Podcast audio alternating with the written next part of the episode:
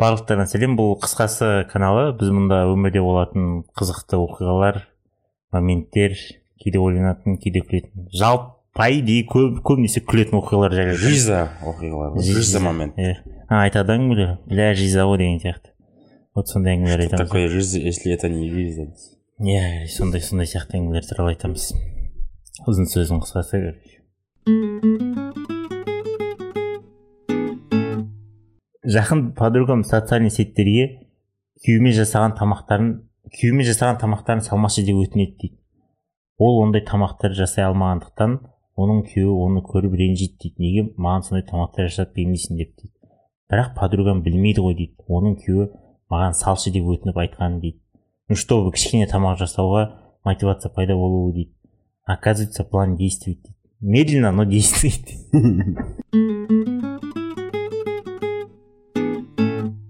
компанияға жұмысқа тұрдым дейді. Сонда бір жігіт қатты ұнап қалды дейді. Бір айда не бір алты ай болды ұнап жүргеніне дейді. Маған ұнағанын айта алмадым дейді.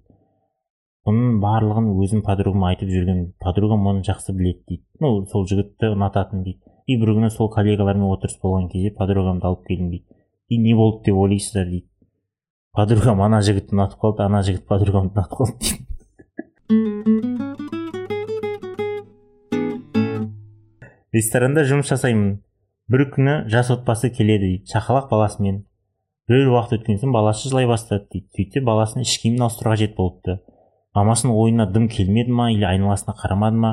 Қасында тұрған орындыққа баласын қойды да іш киімін ауыстырды дейді.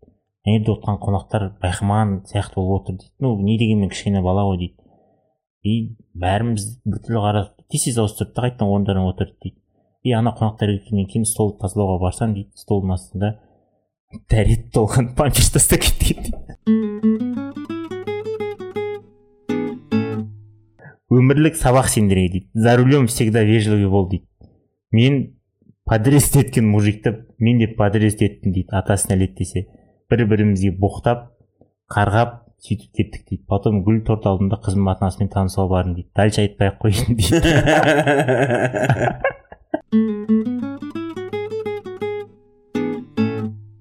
короче бір бала қыз нене бара жатады да ше общагға келеді да я сегодня к своей девушке иду дайте презерватив дегенде одну две хватит дегенде точно точно хотя у нее там сестра есть тоже красивая давайте четыре деген точно четыре хватит десе да там и мама как бы неплохая давайте шесть деген соған кеткен и не барса папа сонда дейді жаңағы аптекадағысы ше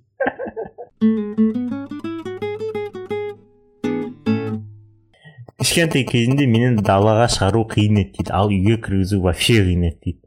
Сол үшін әжем үнемі үйге кіргізу үшін мені алдайтын дейді. Үйге қайтар жолды өтірік таппай қалып дейді. Мені үйге апарып таста деп өтінетін дейді. Әжеңді апарып тастау үшін үйге барасың дейді. Үйге кіргеннен кейін атаңның басы шығып көр дейді.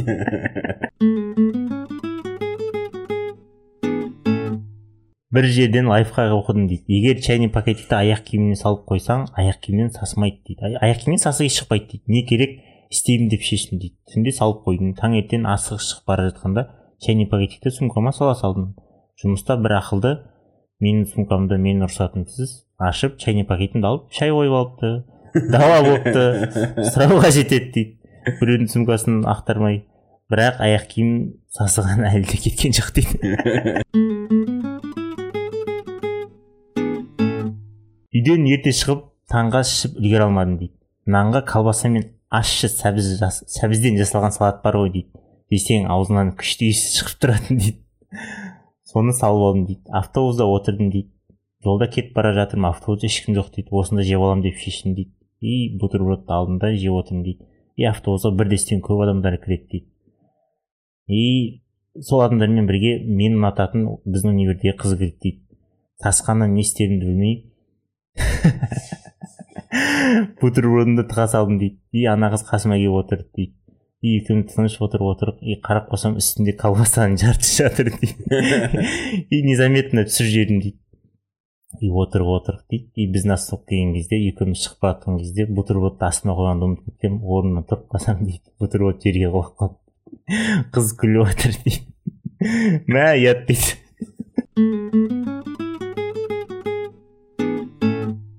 Досым благотворительный организацияда волонтер болып жұмыс жасайды дейді.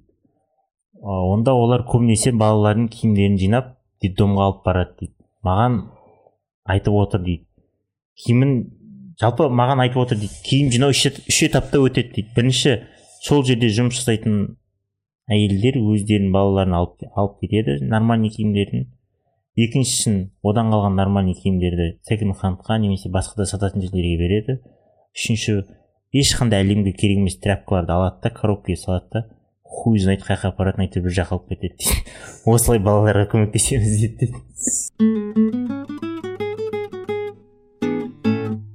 досымыз екеуміз кейде іш пысқанда торговый центрге барып магазиндерге ювелирный магазиндерге кіріп жиырма минут жүреміз дейді. Әр нәрсені қарап әр нәрсені көріп әр нәрсені тағып дейді. И бір бірімізге қарап үш дегенде магазиннен жүгіріп қашамыз дейді. И то екеуміз екі жаққа қарай қашамыз дейді. Всегда прям всегда охрана артымыздан жүгіреді дейді. Егер охранник біреу болса шоколад ұстап қалады дейді қайда жүгірерін білмей дейді. Егер ұстап алған жағдайдың өзінде де бәрібір ештеңе таппайды дейді.